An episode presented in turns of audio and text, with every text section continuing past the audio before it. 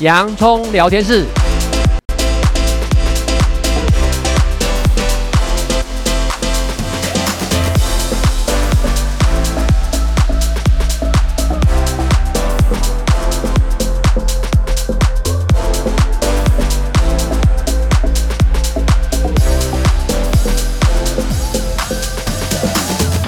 这里是洋葱聊天室，人生如洋葱，要勇敢小心的剥，不怕掉眼泪，从挑战中让生命更璀璨，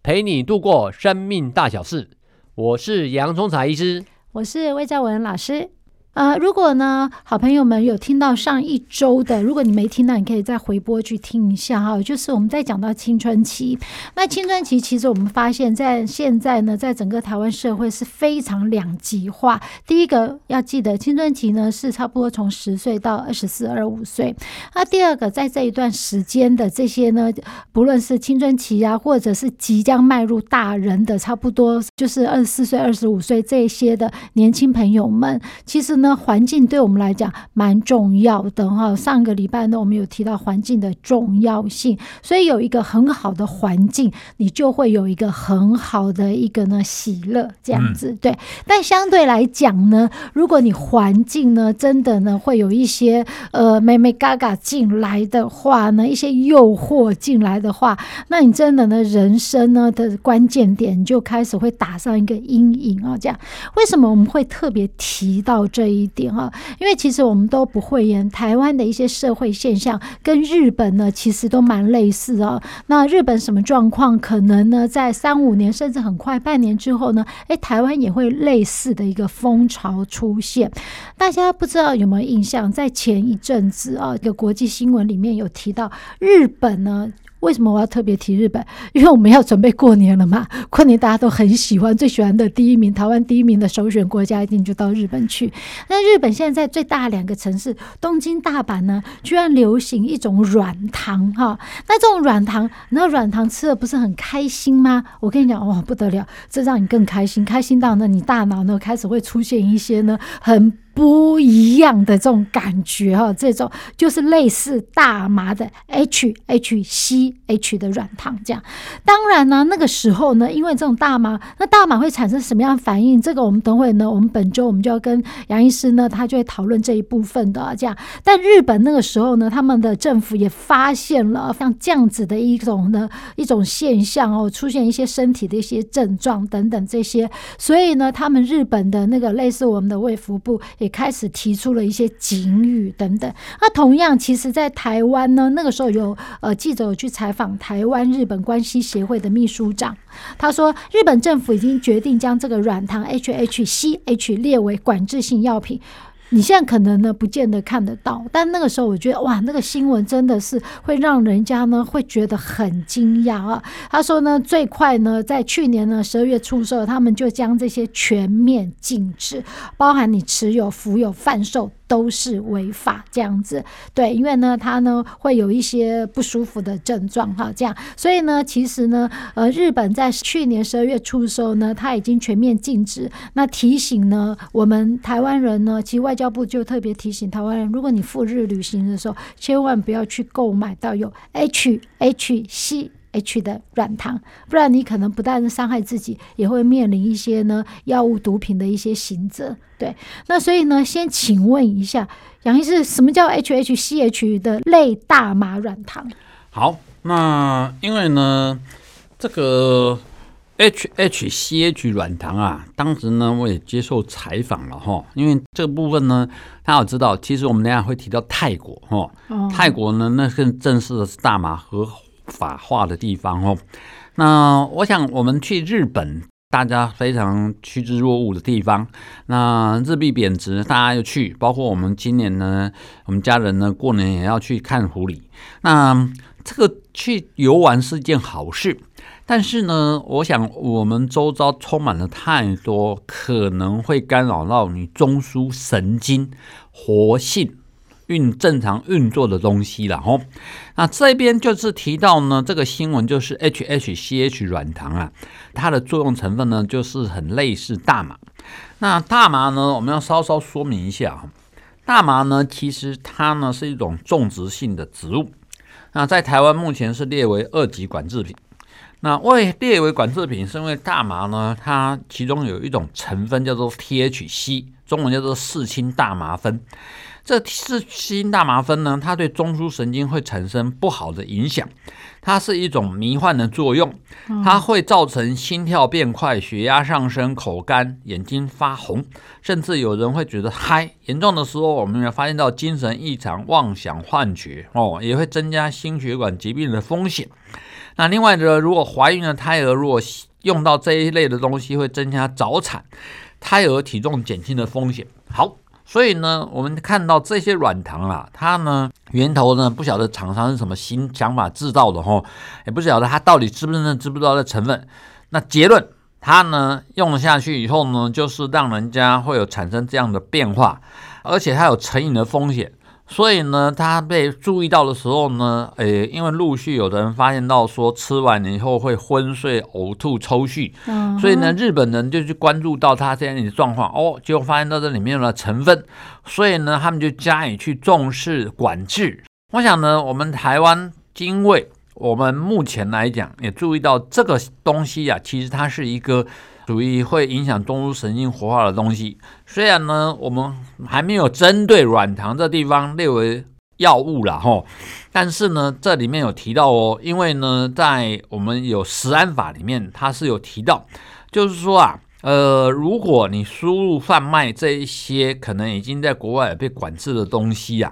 那你如果食用来，你可以被罚款哦，六万到两亿都有哦。那所以呢，卫生福利部相关单位在说，他们尽快呢会提到管制药品审议委员会，如果察觉到这个东西是会的话，那他们应该就会列为管制药。其实另外一个很典型就是喵喵嘛，吼，喵喵呢在大陆它开发出来，它原来是农药的一个成分，结果呢没想到它是因为具有一种像安非他命的中枢神经兴奋的作用，所以呢后来这些不孝之徒啊就把它呢。提炼出来变成一种毒品，成本很低哦。那这些东西啊，其实呢，水能载舟，水能覆舟。适当的使用呢，这种中枢神经活化剂针对注意力缺损过动症啊，或是嗜睡症是有帮助的。但是不当的使用，它就变毒品了吼，会危害人身心健康是非常大的。所以呢，我想我们才会因为这样子呢，去加以呢要提醒，注意不要使用，而且要加以管制。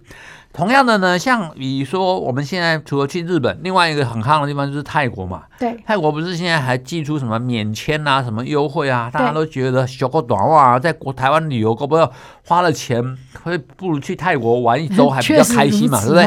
啊，但是呢，泰国因为大麻合法化，所以有很多人跑去泰国的时候呢，可能就不小心就极高的机会去碰一下大麻哦。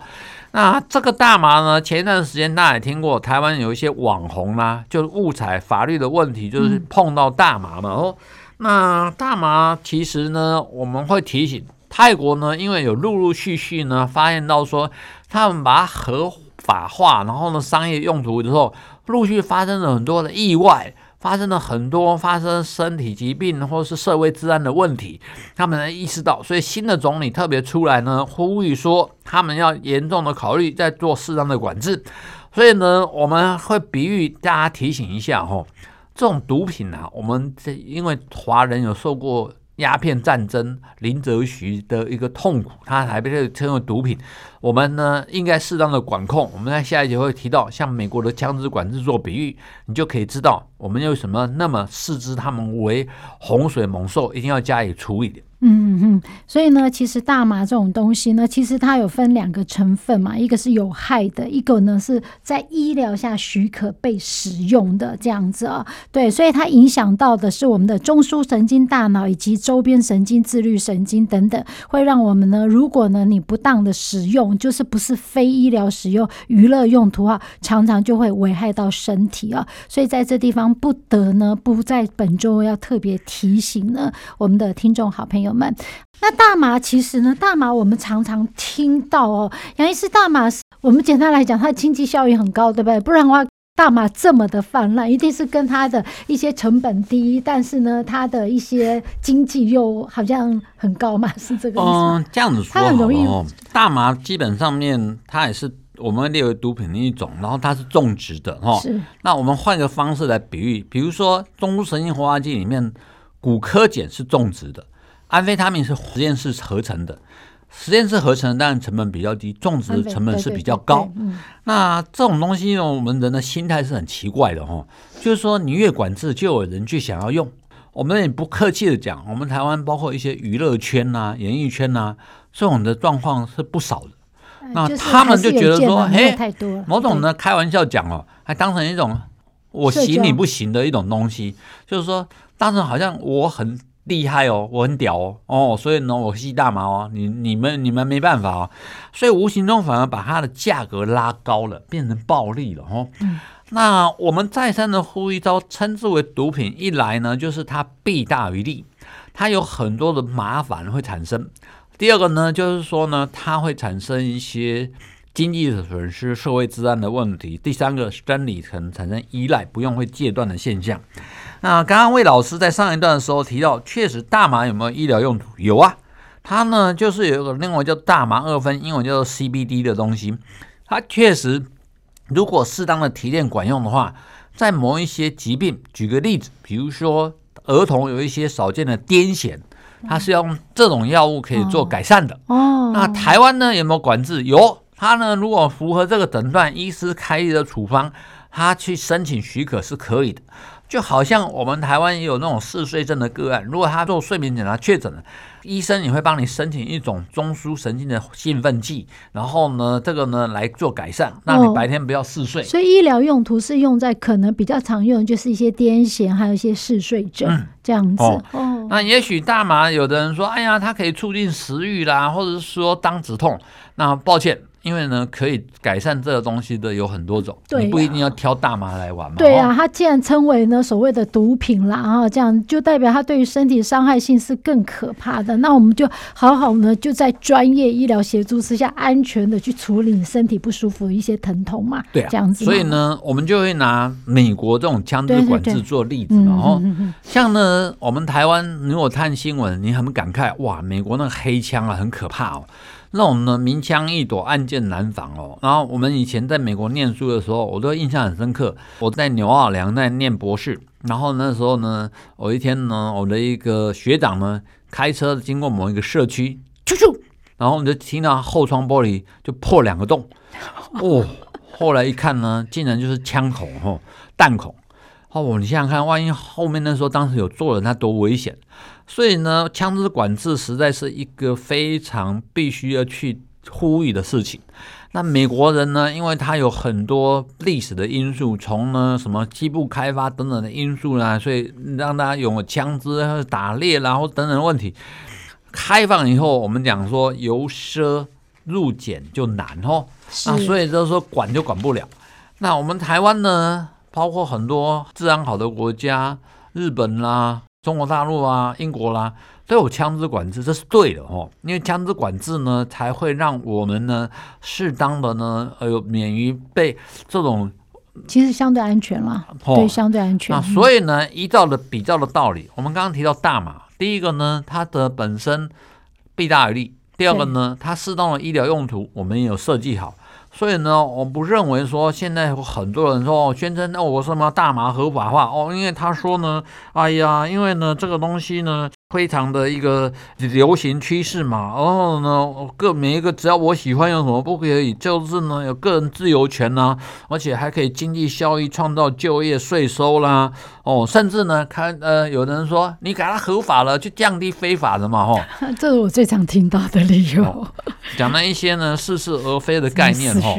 所以呢，我们会再三的在这边提醒，我们呢不乐见这种东西一开了以后。它衍生了很多问题，然后呢，制造我们还要更多的社会成本去擦那屁股，造成了问题。大家也知道大麻吸食以后去开车就跟酒驾一样可怕哦。那这些东西在国外，包括泰国，就三不五时这种状况会发生哦。包括日前有一个小孩子呢，他呢拿枪呢无无缘无故在街上扫射，人家也认为他是碰了不该碰的毒品，也可能是大麻造成精神异常哦。所以呢，我们必须要提醒我们呢目前来讲，台湾的对这种大麻类的东西管制十分妥善。那我们应该呢要加以持续维护，然后社会大众安全的考量，然后加以管制。嗯，所以其实呢，我觉得真的就是每一件事情、每一个行为，当然都有利有弊啊，这样子。但是你去权衡之下啊，如果呢以长远来看呢，利大于弊，我们当然呢可以慢慢的朝这样的方向呢去，大家有一个共识嘛。但是呢，如果是弊大于利，但真的就不要一些似是而非。尤其我觉得最担心的呢，其实我们在临床上基层最常看到的就是，不论是大麻，大麻好像相对来讲成本还比较高，对吧？是哦，这样，所以刚刚杨医师说，有一些特殊的一些呃行业啊等等这些，他们有一些人哦，不是多数，其实我觉得就是少数嘛。少数一些人呢，他们呢还是呢会用这种方式呢来当成一种身份的提升。扣除这些之外，那我们其实在临床上，我们很担心的是一些。国高中真的就是像我们上一周在讲到的青春期的这些孩子们，他们很容易受同侪影响。在呃，我们基层上看到是很多是会用到安非他命，因为安非他命是实验室，实验室里面的话成本就比较低嘛。嗯、那杨医师，请问一下，安非他命、K 他命这种东西都是属于实验室，是不是在呃一般的青少年里面，因为它成本低，就反而也比较会一些不恰当的使用？是的，我讲了，因为毒品无所不在哈。那确实，我们现在呢，毒品使用有年轻化的趋势。那像你说，越低成本的越容易把被来滥用哦，那很可怕的哦。那比如说安非他命，喵喵。然后呢，像是现在有一些什么 K 他命啊，或者是糖果的什么滴滴答的，那甚至很可怕哦。比如说进到校园里面，然后校园里面养小药头，小药头在养手下的，嗯、你想看那是一个多坏的示范啊！第一个呢，会造成年纪轻轻就使用不当的东西，那它是大脑是永久性的伤害。